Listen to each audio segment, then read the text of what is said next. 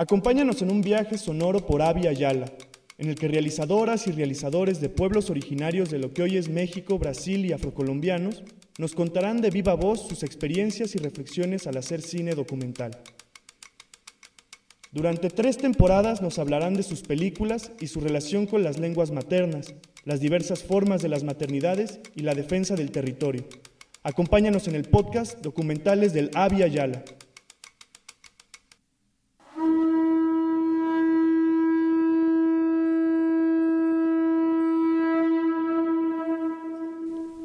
Bienvenidas, bienvenidos y bienvenides al segundo episodio de la primera temporada dedicada a lenguas maternas del podcast Documentales de la Via Yala, en el cual nos acercamos a documentalistas que trabajan para recuperar las lenguas, al tiempo en que reflexionan su importancia e incidencia en las distintas posibilidades de existir y hacer mundo.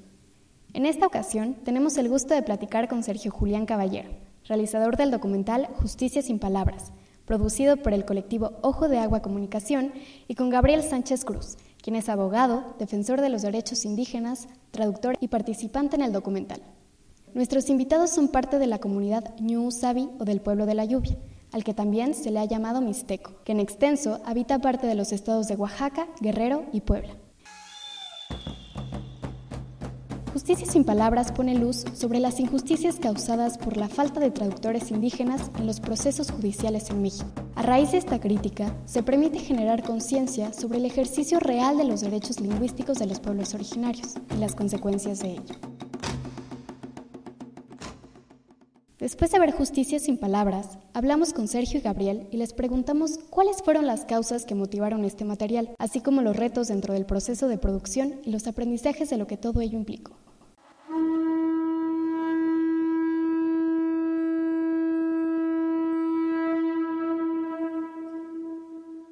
Padiusi, padiusi bicheka, padiusi bizanaka, uskise pelatusaka, nutu, raka, kukadiaga, tukadisati. Mm, buenas tardes, hermanas, buenas tardes, hermanos. Muchas gracias por estar del otro lado, escuchando esta, esta, conversación. Bueno, creo que, vale la pena eh, aclarar, remarcar, ¿no? Que, pues, este, lo, fuerte, lo fuerte mío no es la producción, ¿no? De, de, materiales visuales. Sin embargo, cuando, cuando nos metemos en esos procesos de, investigación, de documentación, de, todos, esos, todos estos atropellos, todas estas violaciones a los derechos fundamentales de los pueblos indígenas, de las personas indígenas, derechos colectivos, derechos individuales, pues surge esta necesidad de, de, denunciar, ¿no? Básicamente eso, de visibilizar algo que ha estado que ha estado negado, que ha estado oculto, que ha estado invisibilizado. Y entonces a mí lo que me mueve precisamente y, lo que me motivó inicialmente a, crear este guion del documental Justicia sin Palabras, que hace más de 10 años que lo, que lo generamos, fue justamente esta necesidad de dar a conocer y contar esas historias que, han estado no solamente tras las rejas, no solamente que están detrás de una venda que nadie los quiere ver. El Estado, el sistema lo, lo trata de, de invisibilizar. Sin embargo, nosotros decimos como jóvenes que éramos en ese momento que hay una necesidad, ¿no? De, de dar a conocer estas problemáticas, de dar a conocer todos estos atropellos y una herramienta muy importante para ello, pues es eh, justamente eh, estos, estos documentales, este, estos materiales audiovisuales, además de hacer también un poco de radio, además de generar otros, otras herramientas eh, didácticas, ilustrativas, que den cuenta, que materialicen, que visibilicen toda esta, toda esta terrible historia que hemos estado viviendo, los pueblos, las personas, los pueblos y comunidades indígenas. Entonces, es un poco esa la, la, inquietud nuestra. De hecho, ahorita mismo, más, más, más adelante daré detalles, pero justamente estamos ya en otro proceso de generar otro, otro, otro material eh, audiovisual que, se, que difunde un problema, un problema muy fuerte que estamos viendo en México, que es la desaparición de personas indígenas que es la tortura de personas indígenas, que no se cuenta, pero que sí existe.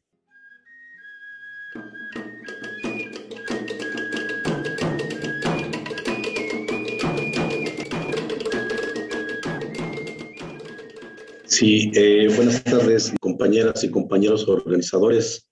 Este, no te no, yo soy eh, una comunidad mixteca en Oaxaca, es donde empieza la mixteca eh, oaxaqueña junto con los hermanos de la Sierra Sur, zapotecos de la Sierra Sur.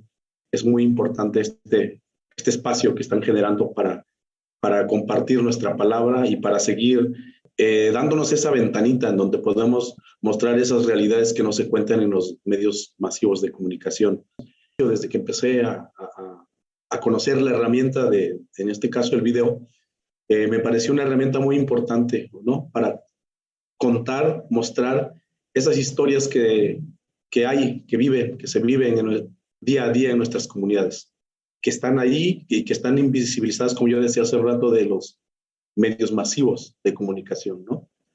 Eh, aquí hay compañeras de, Colombia y de otros países en donde uno va ahí y, nos cuentan una historia pues, de lo que ven en la televisión, ¿no? Ese México que nos muestra esos, esos medios masivos de comunicación y, sin, y a nosotros como indígenas nos, pues nos ponen ahí como, como el folclore, ¿no? Como la gente que baila bonito, que viste bonito, ¿no?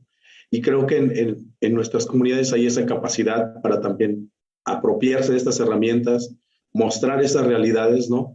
Y mostrar esas injusticias, ¿no? Hay muchas historias, eh, no solamente tras las rejas, ¿no? Este, Justicia sin palabras es lo que muestra estas, estas injusticias que se, están, que se viven con, con compañeras y compañeros campesinos, compañeros y compañeras indígenas que no hablan bien el español y están recluidos ahí, pero hay que contarlo, hay que decirlo. Por lo que me platicó el señor Juan, pues estuvo terrible, ¿no? Porque él cuenta cómo fue que lo agarraron, en la cual no tuvo oportunidad ni de defenderse en ese tramo que lo llevaron a la cárcel dice que este, pues, le buscaron un intérprete, pero esta persona pues, no lo interpretó como debe de ser. Lo llevaron directamente sin saber hablar el español, pues este señor definitivamente no habla nada de español.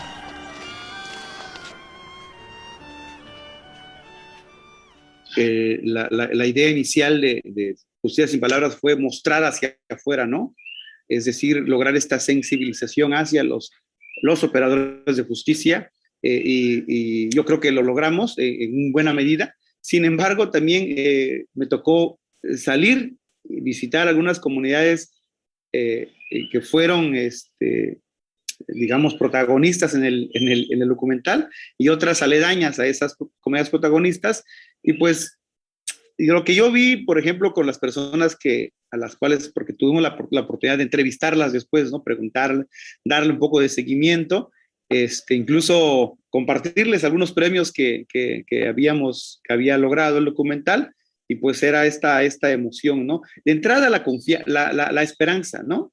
Yo platiqué, por ejemplo, con, con, la, con una de las intérpretes que, que participó y con, la, con la hija de uno de los señores que, que fue condenado a 80 años, y pues eh, eh, ellos decían que tenían esperanza en este material, que de cierta forma este material pudiera, ¿no? Incidir en el criterio del juzgador, ¿no? De los operadores de justicia y que se le impartiera, pues, eh, esta, esta justicia a sus familiares. Y, por otro lado, la, emoción, ¿no? De verse en un, en un documental, ¿no?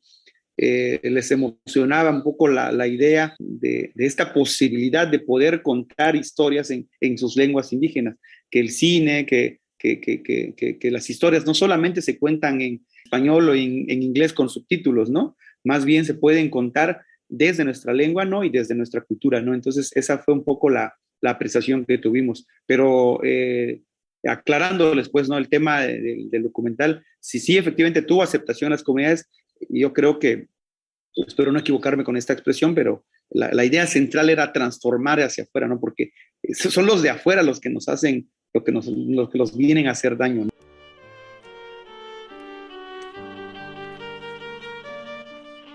este, 2000 ونحسيها ما عاد كيشتاو قلعي قلعي كيان ونحسيها لأني قدي يني لأني دز مادري ما بتصعين لأني دي غير لهم مكتوش يني بيو ريين لهم ريين نص طالعين من الهدير على كنين دي تشتايل ساقع قلع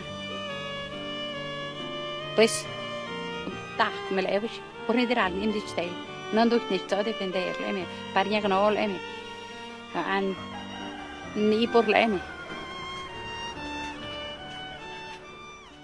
Eh, yo creo que las lenguas tenemos que celebrarlas todos los días, ¿no? No solamente en un día en particular, trascendamos el discurso político, ¿no? Eh, y, tomemos, este, hagamos en serio estas, estas buenas eh, intenciones, ¿no? Y apoyar estas en la medida. recupero la palabra y el principio que yo hace rato les, les comentaba de las comunidades indígenas, ¿no? Ese sentido de comunidad o comunalidad, como lo dice, como lo dice Jaime, Jaime Luna, ¿no? Ese sentido de cooperación, porque al final de cuentas, pueblos indígenas y pueblos no indígenas somos una sola, somos una, una sola especie, somos, somos una sola humanidad. Entonces, en ese sentido, eh, pues pedirles el apoyo de que eh, nos compartan, no sé, convocatorias, iniciativas, ¿no? Que, que, hagamos esta gran red. Justamente estaba saliendo, estoy formando parte de un proceso de investigación donde sí eh, se puede observar tristemente que, que las redes en materia de, derechos humanos a veces no están bien consolidadas, ¿no? Entonces, eso también como que, como que eh, juega en nuestra contra. Entonces, este, hacerles la, la petición de que nos sigan invitando, sigan incluyendo en estos procesos, en estas iniciativas que son necesarias para lograr eh, pues la justicia que demandan nuestras lenguas, nuestras culturas y nuestros pueblos indígenas. Yushki Pelato, muchas gracias.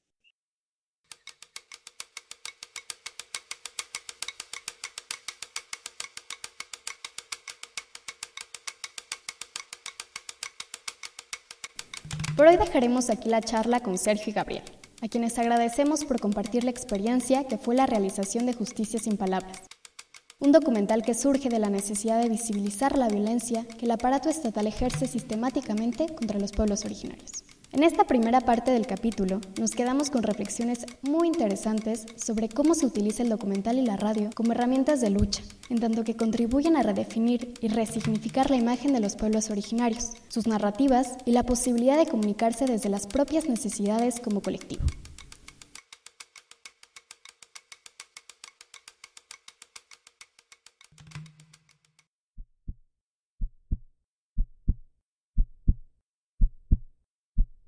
Te damos las gracias por acompañarnos en este viaje por los procesos profundos de los de aquí y los de allá, de esta tierra en plena madurez, o lo que es lo mismo, de la Via Yala.